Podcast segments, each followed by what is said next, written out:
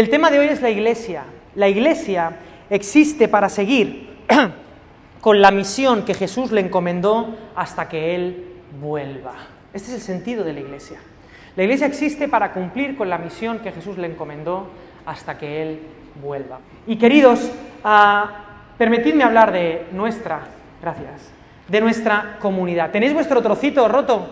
¿Dónde está vuestro trocito? Cada uno, no son cuadrados perfectos. Ayer eh, Martín y yo estuvimos haciendo cortes y haciendo cositas y cortando estas cosas, hay romboides, hay, hay, de todo, y tiene aristas y cada uno es de un color, y es como nuestro púlpito también, que lo tenemos aquí, de distintos trocitos, de distintos colores, de distintos tamaños, porque estos somos, cada uno es de un padre y de una madre, como hemos dicho, cada uno tiene sus taras, sus heridas, sus pecados, sus tentaciones, pero lo milagroso del Señor es que somos un pedazo roto, pero en comunidad el Señor puede hacer obras de arte. Estamos en la ciudad del Trencadís, en la ciudad de Santiago Calatrava, ¿verdad? Si te vas a la ciudad de las artes y las ciencias, tú ves cómo cuando la luz pega allí en el barco, ¿no? En el, en el palau de la ópera, en el palau de la ópera tú ves cómo brilla todo eso, porque son trozos rotos de azulejo, pero juntos hacen una obra maestra. Y es interesante que cuando vas a distintas ciudades, eh, puedes ver la mano de Santiago Calatrava, puedes ver cómo el Trencadís tiene su marca de la casa. Vas a Buenos Aires, al puente de la mujer, vas a Jerusalén, hay un puente exactamente igual, vas a Dallas, ves un puente exactamente igual. También habría que ver el tipo cuánto está cobrando para hacer lo mismo en todas partes. Pero en cualquier caso, vas a la zona cero de Nueva York y ves que hay un centro comercial donde estaban las torres, hay un centro comercial y es todo de Trencadís y parece que estás diciendo, pero si esto lo tengo yo en la parada de, ¿cómo se llama la parada? de de Alameda, ¿no? Es la parada de Alameda en Nueva York. Lo que han hecho ha sido poner Alameda allí, ¿vale? Pero el punto es que la marca del autor se ve trozos rotos que juntos hacen una obra maestra. Y esto es la iglesia, esto es la iglesia. Y hoy quiero invitaros a tres pensamientos, a tres ideas que encuentro de manera magistral en el Evangelio de Lucas en el capítulo 14. Lucas es el Evangelio de las mesas, es el Evangelio de las comidas, es el Evangelio de la gente que no debería estar, la gente que no debería ser. El Evangelio de Lucas es el Evangelio más, eh, digamos, enfocado a los gentiles. Gracias al Evangelio de Lucas tenemos la palabra, fíjate Marcos, la palabra Salvador. En el Evangelio de Mateo no aparece ni una sola vez la palabra Salvador. En el Evangelio de Marcos no aparece ni una sola vez la palabra Salvador. En el Evangelio, en el evangelio Alex, ¿qué te pasa en la boca? En el Evangelio de Juan aparece una vez la palabra Salvador. ¿Dónde? En Juan capítulo 4, en Samaria, con la mujer samaritana. Cuando los samaritanos dicen, Él es el Salvador del mundo. Solo una vez. Pero en el Evangelio de Lucas, Lucas empapa el Evangelio con la identidad de Jesús como Salvador. ¿Por qué? Porque el Evangelio de Lucas, a diferencia del de Mateo, que es el Evangelio para los de contexto hebreo, o el Evangelio de Marcos, o el Evangelio de Juan, mucho más reflexivo, el Evangelio de Lucas está pensando en él. ¿Lucas quién es? Lucas es el único autor no circuncidado del Nuevo Testamento. Es el único que no debía ser del pueblo, pero era del pueblo de Dios. Y eso es la iglesia. Queridos, tú y yo no estamos aquí porque lo merezcamos, porque seamos más guapos que nadie. Dios no te invita a la mesa por dignidad, ni por el color de tu papel, ni por si tienes un pecado o tienes otro, o cómo es tu ruptura. Dios te invita a su mesa. Me encanta el Salmo 23. ¿Conocéis el Salmo 23? Si no lo conocéis no vais al cielo, ¿eh? yo sé que es por gracia, pero el Salmo 23 se lo sabe todo el mundo. El Señor es mi pastor, nada me faltará. En lugares de dedicados pastos me hará descansar, junto a aguas de reposo me pastoreará, confortará mi alma. Y dice, me guiará por sendas de justicia, ¿por amor a quién? Por amor a su nombre. Él es autosuficiente, Él es un Dios de amor. Y por amor a Él, por amor a lo que Él sabe de Él, el amor trino del Dios Padre, Hijo y Espíritu Santo que se aman desde la eternidad. Él nos invita a ese, lo he apuntado aquí, a ese círculo de suficiencia de amor. No te invito porque tú lo merezcas, te invito porque te amo. ¿Y por qué te amo? Porque te amo. Te amo porque te amo y no necesito ninguna razón para amarte. No necesito que peques menos para amarte. No necesito que seas perfecto para amarte. El amor de Dios, del único Dios verdadero, a diferencia del resto de dioses, Alá, Vishnu y todos los, los demás, ellos te aman sí y solo sí haces algo. El único Dios verdadero le da un giro copernicano al concepto del amor, porque Él es amor y no necesita razones para amarte. Porque la razón está en Él, por amor de mi nombre. Es que puedo amarte. Y lo demostró en la cruz del Calvario. Otra cosa es que tú disfrutes o no del amor de Dios. Permíteme el ejemplo. Aquí está la mesa de Jesús. Imagina que es el único lugar del universo donde hay alimento. Dios pone la mesa y te dice, te amo y te invito a mi mesa. ¿Cuál es la condición?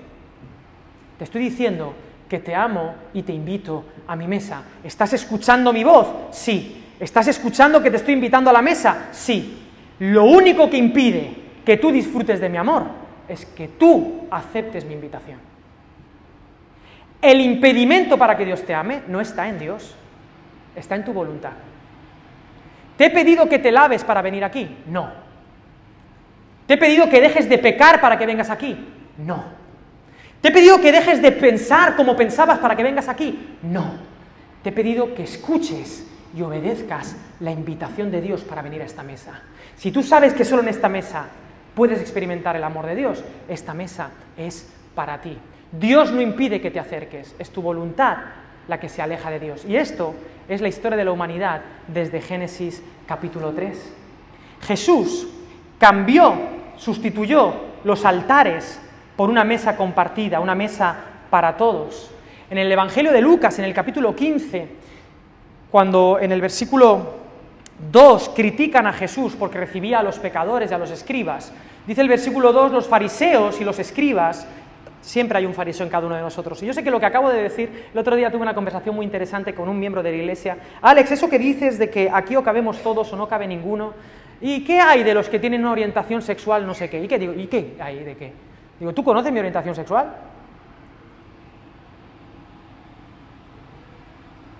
¿Y qué hay de los que están pecando? Digo, ¿tú sabes si yo peco o tú pecas? ¿Y qué hay de los que no están... No sé qué, me, me quería decir, pero bueno, siempre tiramos por este tipo de moral, pero no por las otras moralidades. Y digo, querido, de tal manera amó Dios al mundo que ha dado a su Hijo unigénito.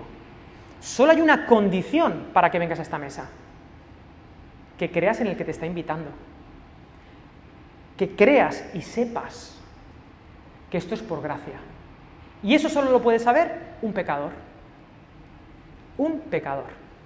Si tú no sabes que eres pecador, entonces esta mesa no puede ser para ti.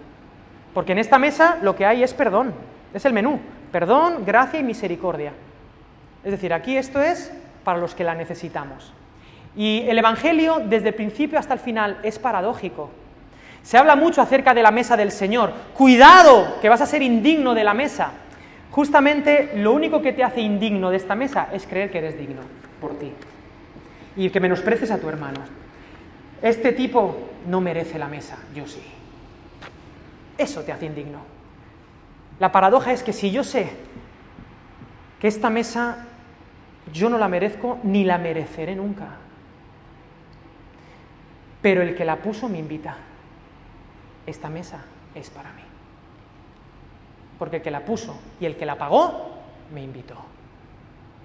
¿Tiene sentido para ti? Por lo tanto, ¿qué autoridad tengo yo de negarle la mesa a nadie? Ninguna. El único que podría decir no es Jesús. Y dice el versículo 2 de Lucas 15, y los fariseos y los escribas murmuraban diciendo, este, ¿quién es este? Alex no, Jesús, a los pecadores recibe y con ellos come. Los pecadores, que en ese momento, ¿qué son? ¿Qué son? Pecadores. Lo dice Lucas, no lo digo yo. En ese momento son pecadores. Dice, a los pecadores recibe y con ellos come, jugándose su fama. Esa mesa compartida de Jesús es revolucionaria y transformadora. Con ellos come. ¿Qué es la iglesia? Sino un lugar de gente que se sabe rota, que se sabe pecadora, pero que también sabe que hay un Dios que dio su vida y que nos da pan diario. Que hay un Dios que nos ofrece su perdón incondicional y que nos ama tal y como somos y no por cómo deberíamos ser. Porque tengo una mala noticia para ti, querido santurrón Alex San Pedro. Aunque tú juzgues a los demás y creas que hay pecados, todos los creemos, de manera, de manera tácita, todo ser humano piensa que hay pecados peores que otros y que hay personas más o menos indignas. Lo pensamos. Suelen ser los diferentes a mí, los que piensan diferente a mí, que hay pecados más imperdonables. Y no solo los creyentes, ¿eh? la sociedad también. En la sociedad tan hipermoralizante en la que vivimos, esta es mi tesis, yo creo que vivimos en una sociedad hipermoralizante, más legalista que nunca, hay pecados más imperdonables que otros. Frente a eso, querido Alex San Pedro, fariseo, quiero decirte que nunca, por muy bien que te portes, podrás ser lo suficientemente bueno como para mirar por encima del hombro a nadie. Porque la misma misericordia y la misma gracia de Dios para esa persona que estás juzgando es la misma cantidad de gracia que Dios necesita cada día para sostener a este pecador que tienes aquí delante. ¿Tiene sentido para ti lo que quiero decirte? Y esto no es una excusa para pecar, pero es un bálsamo. Y es curativo, es terapéutico. Porque en el momento que se te olvida cuánto te ha perdonado Dios, pierdes la capacidad de amar. Al que mucho se le perdona, mucho ama. Que nunca te olvides cuánto te perdona el Señor cada día. Lo bonito de esto es que yo siempre digo, hay más misericordias que días. Su misericordia es nueva cada mañana. Yo la necesito, yo necesito estrenar misericordia mínimo cada 24 horas. Y eso es precioso, porque esto no es, a pesar de lo que piensan los fariseos, que los fariseos siempre se asustan, y fariseos hay en todas partes. Cuando Pablo escribe a los romanos, hablando de la gracia, la gente decía, entonces Pablo está diciendo que pequemos para que la gracia abunde, que es lo que piensa el fariseo que hay en mí. Pero no, porque es verdad que donde abundó el pecado, sobreabunda la gracia, pero esto es lo increíble, solo la gracia tiene la energía para transformarte y para hacer que tú quieras ser cada vez más como Jesús, siempre por misericordia, siempre por gracia. Y esto es lo increíble del Señor. A mí, a mí me alucina Jesús, porque Él sí puede cambiarme, Él sí puede transformarme, pero jamás será por mis méritos, sino porque Él me dijo, Alex, te invito a, a la mesa. Esto no es el altar.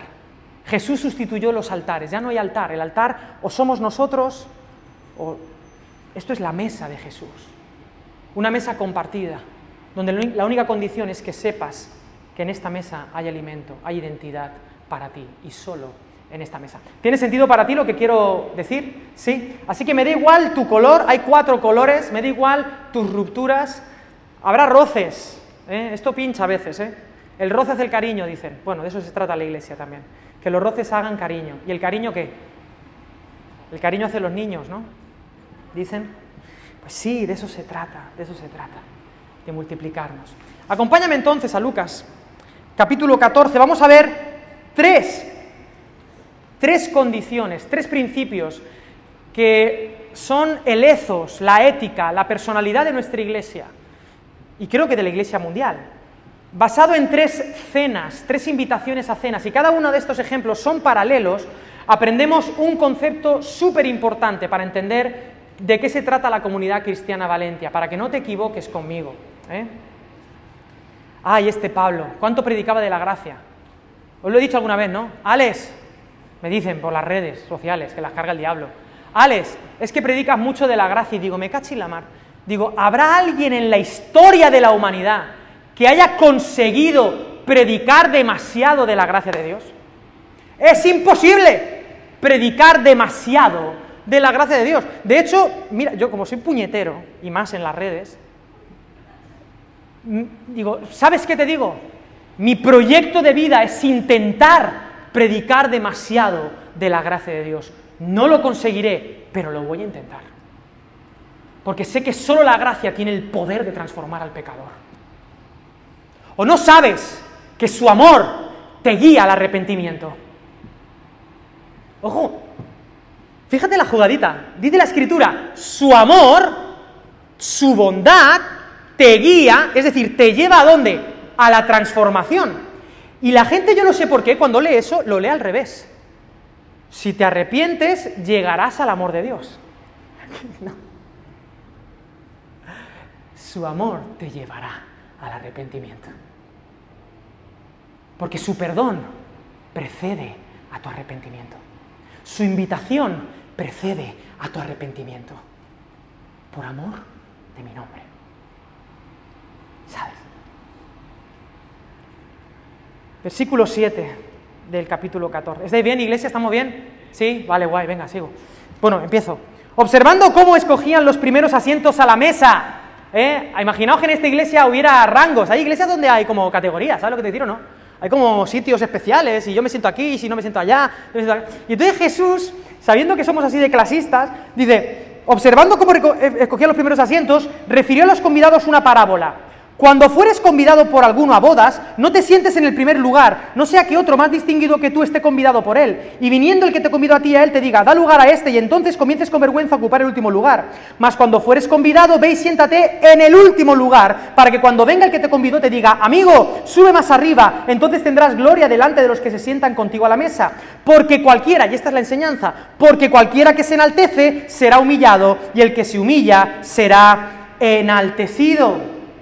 Principio número uno, no lo apuntes todavía, no te sientes en el primer lugar. Yo acabo de hacer tres bodas, sota, caballo y rey, pim, pam, pum, o como decíamos los valencianos, pim, pam, toma la casitos. Tres bodas, una tras otra. Y en las bodas, uno se va sentando de acuerdo, y las mesas más cercanas, pues los familiares, y uno pues va a poner... Tú imagínate que yo llego con esta cara que tengo y me siento en la mesa presidencial. Pues me tendría que decir, oye, cariño, que tú no vas aquí, que tú vas allá, que tampoco eres tan... O sea, eres colega, pero no tanto. Además, en el contexto hebreo, la mesa era un lugar sagrado. Si tú te sientas con alguien en la mesa, estás diciendo, tú eres de la misma categoría que yo. Aquí ya tendría que resonarnos campanas, queridos. Si Jesús se sienta a tu mesa o tú te sientas a la mesa de Jesús, lo que está haciendo Jesús es identificarse contigo de manera total. Pero en cualquier caso, dependiendo de tu clase o, de tu, o del cariño que te tiene el invitado o del rango que ostentas, estabas más o menos cerca de el que invitaba a la boda o a la cena. Pero si tú te ponías un poquito más arriba de lo que te tocaba, tenías que pasar la vergüenza y decirte, oye, mira, tú es que no vas aquí, tú vas un poquito más, un poquito más lejos. Mejor vete al final, ocupa el último lugar. Y esto es contracultural, porque nos han enseñado a qué? A escalar, a llegar a lo más alto. Y resulta que la invitación de Jesús es, oye, ¿sabes qué? Anhela el último lugar. Sé el último mono, eh, sin, sin la viruela, ¿vale? Sé el último mono. Busca el último lugar. ¿Cuál es la condición para la mesa de Jesús? Aquí está el principio. Cualquiera que se enaltece será humillado y el que se humilla será enaltecido. Primer principio, somos indignos. Ninguno de los que estamos aquí merece ser invitado. Me encanta Filipenses capítulo 2. Nada hagáis por contienda o vanagloria o por rivalidad, sino considera a los demás como qué? Como superiores a ti mismo. ¿Eso significa que son superiores? No, pero tú tienes que considerar a los demás como superiores. ¿Cómo? Sirviéndoles, dándoles deferencia, el lugar a ellos. Así es el Señor con nosotros. Queridos, la primera, el primer principio de esta iglesia es que todos los que estamos aquí somos amados por Dios tal y como somos y no por cómo deberíamos ser. ¿Por qué? Por una sencilla razón porque nadie en esta comunidad es como debería ser. Nadie está aquí por cómo es, por lo que ha hecho. Está aquí porque Dios le ha llamado. ¿Se entiende lo que quiero decir? Tus esfuerzos no harán que Dios te ame más. Tus esfuerzos no harán que merezcas más sentarte a la mesa de Jesús. Harán otras cosas, Primer principio, nunca olvides que somos indignos a menos que Dios nos invite y dé la cara por nosotros. Todos los días. Esta mesa que vamos a compartir es para los que sabemos que jamás mereceremos sentarnos. ¿Tiene sentido para ti el primer principio? Esto hay que tenerlo claro como Iglesia Valentia, porque si no sabes qué pasa, te lo voy a decir. Cada liderazgo tiene ciertos cortes, ¿no? Cada liderazgo tiene unos enfoques y Dios respeta tu estructura emocional. En mi caso, somos seres complejos, ¿vale? Pero en mi caso, tengo dos o tres negociables, dos o tres. Y hay uno, para mí, que para mí no es negociable. Y es que yo no quiero ni un trepa en esta iglesia. ¿Sabes lo que es un trepa? Trepa, del verbo trepar. No quiero que aquí hagamos las cosas por vanagloria. No quiero que aquí nadie se crea con los titulitis. Por eso yo os digo, por favor, no me llaméis pastor. La gente, pastor, pastor, digo, pastor bar, nada más. Pero llamadme Alex. Pero no es una cuestión, es simplemente porque creo honestamente que la salud de la vida de la iglesia es que nos consideremos o sea, que consideremos al otro como superior a nosotros mismos, que estemos a la orden del otro, que seamos generosos. Haya pues en vosotros el mismo sentir que hubo en quién? En Cristo Jesús, que el tipo dejó el trono para servirnos a nosotros. ¿Cómo nosotros no vamos a hacer exactamente lo mismo que nuestro Señor? Que aquí el que sirva se goce de que sirva. Porque si no vienen las comparaciones, y las comparaciones, dice el versículo, son qué? Son odiosas. Eso no lo dice ningún versículo, pero lo podría decir. Cuando uno está sano de corazón, uno no se compara. Cuando uno está sano, uno se la goza. Un padre, un padre, no le importa sentarse al final. No le importa hacerse a un lado, porque tiene corazón de padre. Claro, ¿me entiendes? Y es el espíritu que creo que si mantenemos en Valencia, todo irá bien. Pero en el momento en que empecemos a hacernos cuotas, empecemos a decir yo más, tú menos, meritocracia, entonces comenzarán los problemas, seguro, seguro. Así que bueno, primer principio, humildad, somos indignos de su mesa. Cualquiera que se enaltece será humillado y el que se humilla será enaltecido. Tú no mereces la mesa, pero estás invitado. Principio número dos, vuelve a mencionar la mesa. Dijo también al que le había convidado, estaba cenando Jesús allí, versículo 12, cuando hagas comida o cena, no llames a tus amigos, ni a tus hermanos, ni a tus parientes, ni a vecinos ricos, no sea que ellos a su vez te vuelvan a convidar y seas recompensado.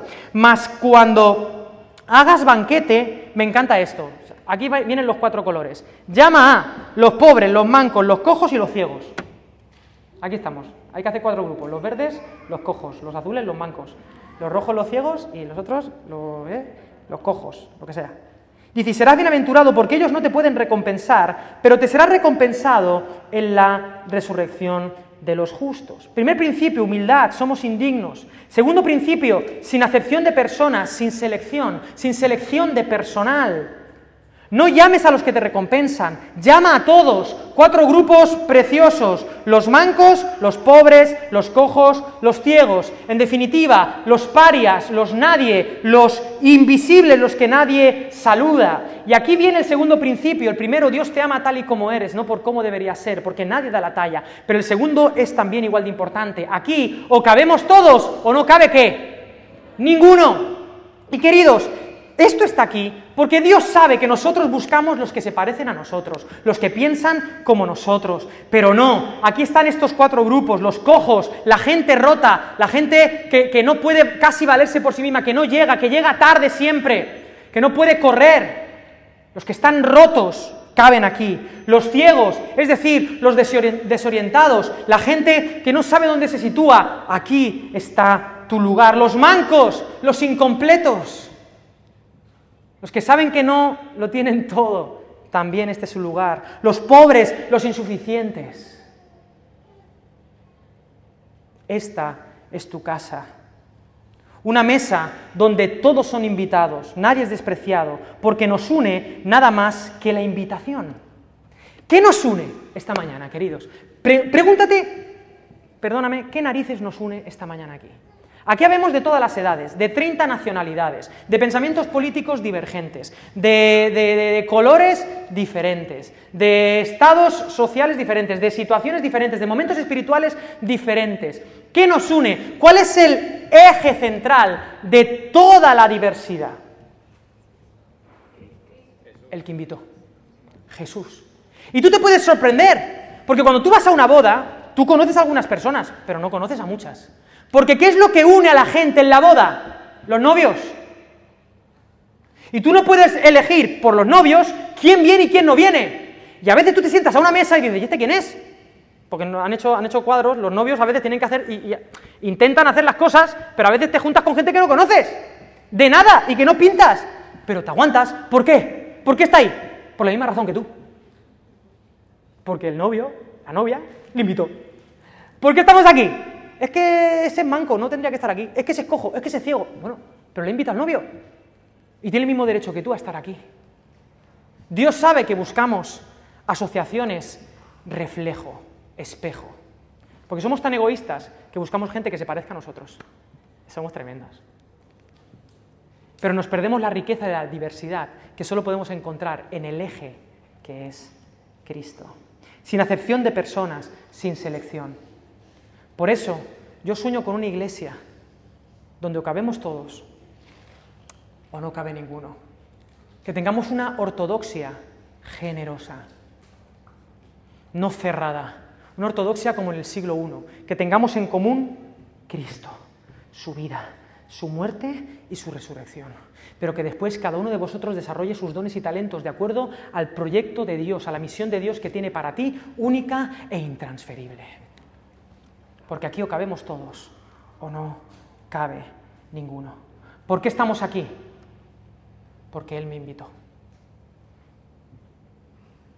Yo estoy aquí de pastor porque Él me invitó. Y tú estás aquí de lo que sea que estés porque Él te invitó.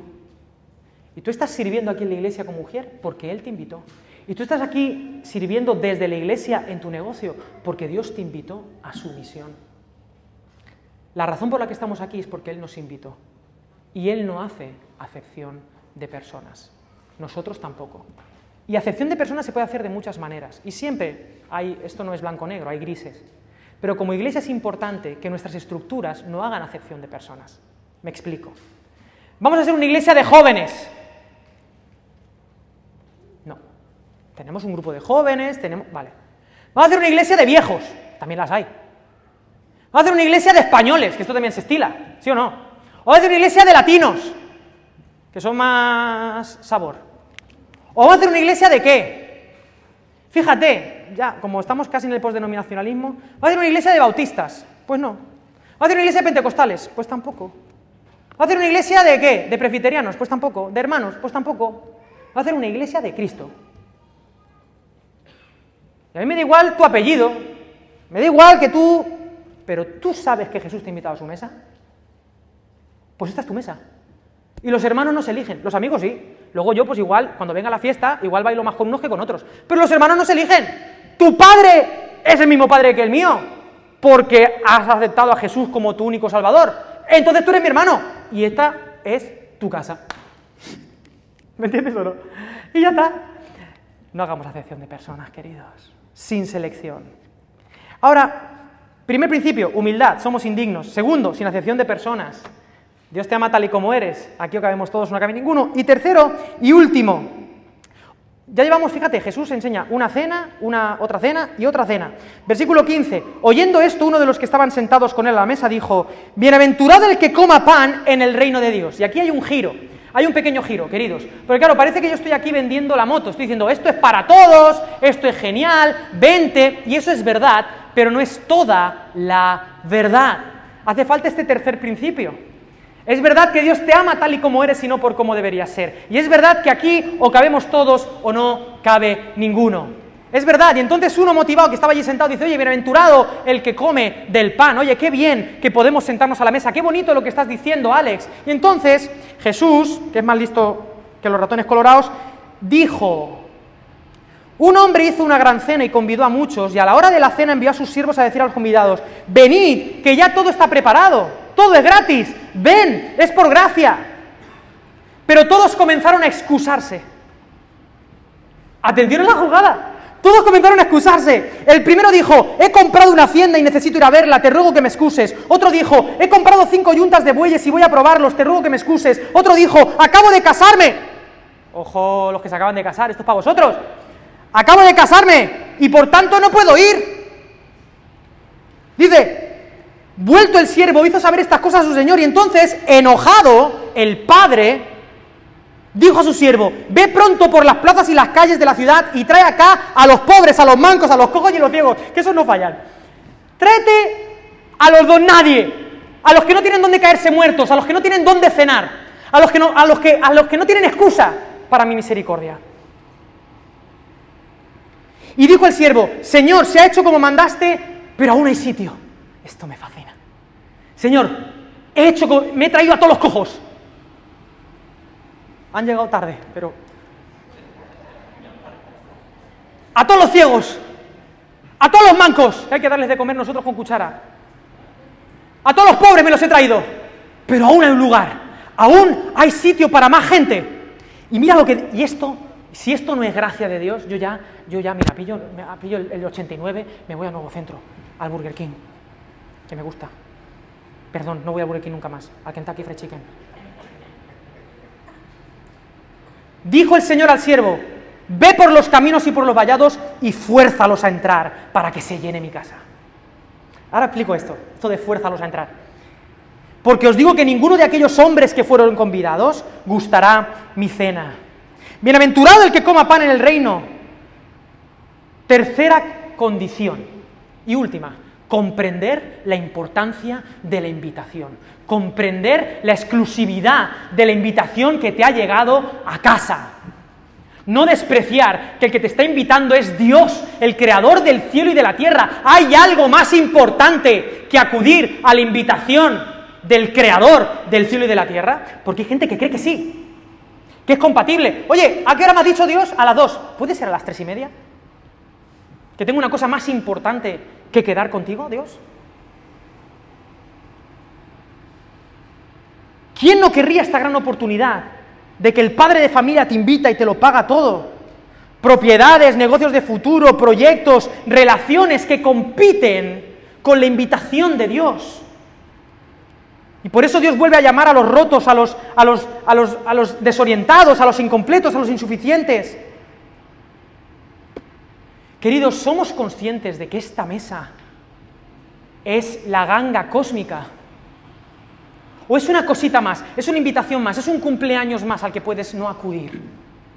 ¿Es posible que la invitación de Jesús a seguirle valga menos que otro proyecto que tú tengas? ¿Hay algún proyecto que pueda competir con la invitación de ven y sígueme, siéntate en mi mesa? Una vacilada. Cuando hicimos el 15J, en los 500 aniversario de la Reforma, nos lo curramos. Yo me dejé ahí la piel, me salieron 500 canas más por el 500 aniversario de la Reforma. Pero a los dos meses nos llegó una carta de la zarzuela. De la zarzuela. Y me dijo Felipe. Feli para los amigos. Me dijo Felipe sexto, porque ahí había cinco antes. Tienes que venir a la zarzuela. Yo no, pero bueno, un equipo. Y tú vas a representar a los jóvenes para ir a ver al rey de España. El día, no me acuerdo, en julio era. Y yo tenía un viaje, yo tenía un viaje.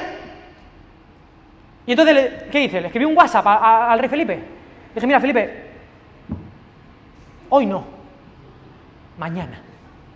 No, narices será el rey. Y tú puedes ser lo que quieras, y yo seré lo que yo quiera ser, ¿vale? No te voy a decir lo que soy, pero a mí me hacía ilusión ir a la zarzuela. Digo, ¿paga el rey? Sí, pues voy. Y allí me planté, porque yo no tenía otra cosa más importante que hacer que por lo menos una vez en mi vida ir al rey y decirle, es que eres muy alto, tío. El tío es alto, tío, una cosa así. Porque me había invitado el rey. Cuando llego a la zarzuela, yo entro y me preguntan, ¿tú quién eres? Digo, yo José Alejandro San Pedro Ángel. Ah, es verdad, estás invitado. Y fuimos para allá. Y allí estuvimos con el rey hablando, porque me había invitado el rey. Y esto es muy bonito, porque hay cristianos que creen que se ganan entrar al reino de Dios porque ellos conocen al rey. Esto, es muy bonito. esto no tiene nada que ver, pero hay gente que se hace cristiana porque dice, no, yo es que sí conozco a Dios, entonces yo sí, yo sí. Tú imagínate que yo llego mañana y llamo al timbre, no hay timbre, pero llamo al timbre de la zazuela. Hola, ¿quién es? Digo, soy José Alejandro San Pedro, soy amigo del rey. Ah, sí, pues muy bien, pues ahí te quedas, campeón. Vete con los ciervos, porque está lleno de ciervos aquello. Porque uno no entra a la zarzuela por ser amigo, por, por decir que es amigo del rey, uno entra si le han invitado. Pero queridos, no pierdas la oportunidad, porque Jesús de Nazaret, que es 500 mil millones de veces más importante que el rey Felipe VI, te ha invitado a su mesa. Y tú y yo estamos con el, ay, sí, me comprometo con el proyecto de Jesús, pero es que tengo esto. Es que tengo este proyecto que también es importante como el proyecto de Dios. La madre que va y el padre que torna. ¿De verdad?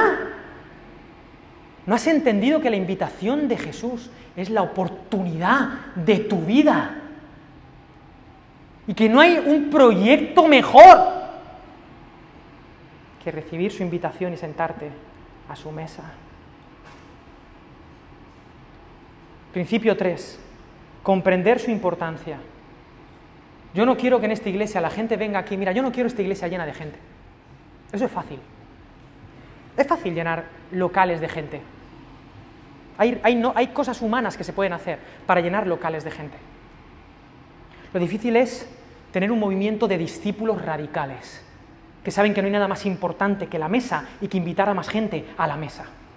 Eso es lo difícil, hacer discípulos, porque eso va a implicar todo, porque la salvación es gratis, pero te implica una entrega total, un amor desinteresado, generoso, dejar de mirarte el ombligo, dejar de pensar en propiedades y negocios de futuro como preocupaciones o en relaciones y pensar en que tu relación más importante es tu relación con Jesús de Nazaret y que a partir de ahí fluirá todo. Buscad primeramente el reino de Dios y su justicia y todas las demás cosas os serán añadidas. Aquí yo no he estudiado un módulo superior, yo no he estudiado un módulo superior de ocio y tiempo libre.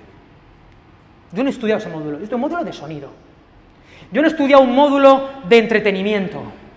Yo no he estudiado un módulo ni siquiera de ocio y tiempo libre religioso. Yo no estoy aquí para que tú te sientas una buena persona y que en el tiempo libre que tengas lo dediques a venir. No.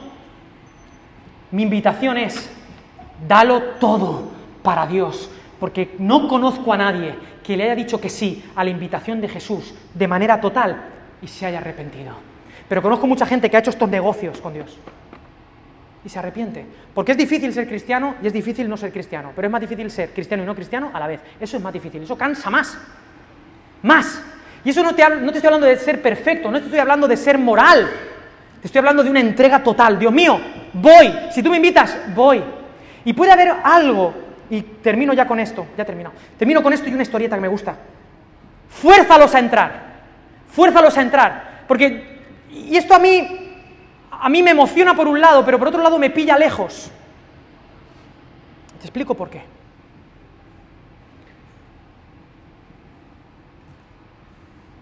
Hay personas, y a lo mejor aquí hay alguien, hay personas que saben que son indignas, que no se la creen. Y hay personas que no hacen acepción de personas. Son, pero no creen que Dios les esté invitando. No confían en el perdón de Dios. Oye, te está invitando, el padre de familia te está invitando. Y está ahí el ciego diciendo, imposible, es una broma, es una broma. Seguro que me quieren gastar una broma, como tantas veces me, me la han hecho.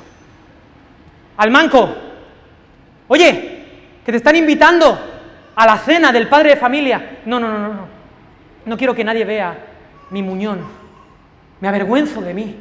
Oye, te está invitando. Y es el cojo. ¿A qué? ¿A bailar? ¿Me está invitando? Hay gente que cree que no merece. No se lo cree, cree que es una broma, que el amor de Dios es para otros, pero no para Él. Y a lo mejor aquí hay gente así que dice, mira, Alex, si tú supieras lo cojo, lo manco, lo ciego y lo pobre que yo soy, no se te ocurriría decir las propiedades que te estoy diciendo. ¿Tiene sentido lo que estoy queriendo decir torpemente? Hay gente que cree que no da la talla y otros sí la dan. Querido, si ese es tu caso, en el nombre de Jesús te esfuerzo a que entres. Entra. Vas a alucinar con el Padre que yo tengo. Si me aceptó a mí, te acepta a ti. A lo mejor se han burlado de ti 1500 veces. A lo mejor has estado en contextos donde te han dicho no das la talla. Pero ¿sabes qué? Papá Dios te está invitando es como que no, que sí, que sí, que sí, que sí. Y hay que agarrarle y decir, vente, vente. Y vas a alucinar y te pondrá en el lugar de honor. Así es Dios. Y así quiero que sea Valencia.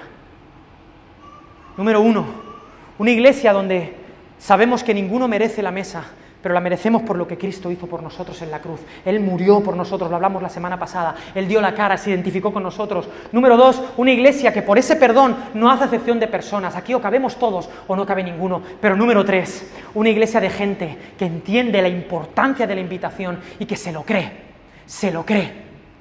Porque hay tres verbos copulativos, ser, estar y parecer. Y yo no estoy trabajando ni para que parezcas ni para que estés. Estoy trabajando para que seas.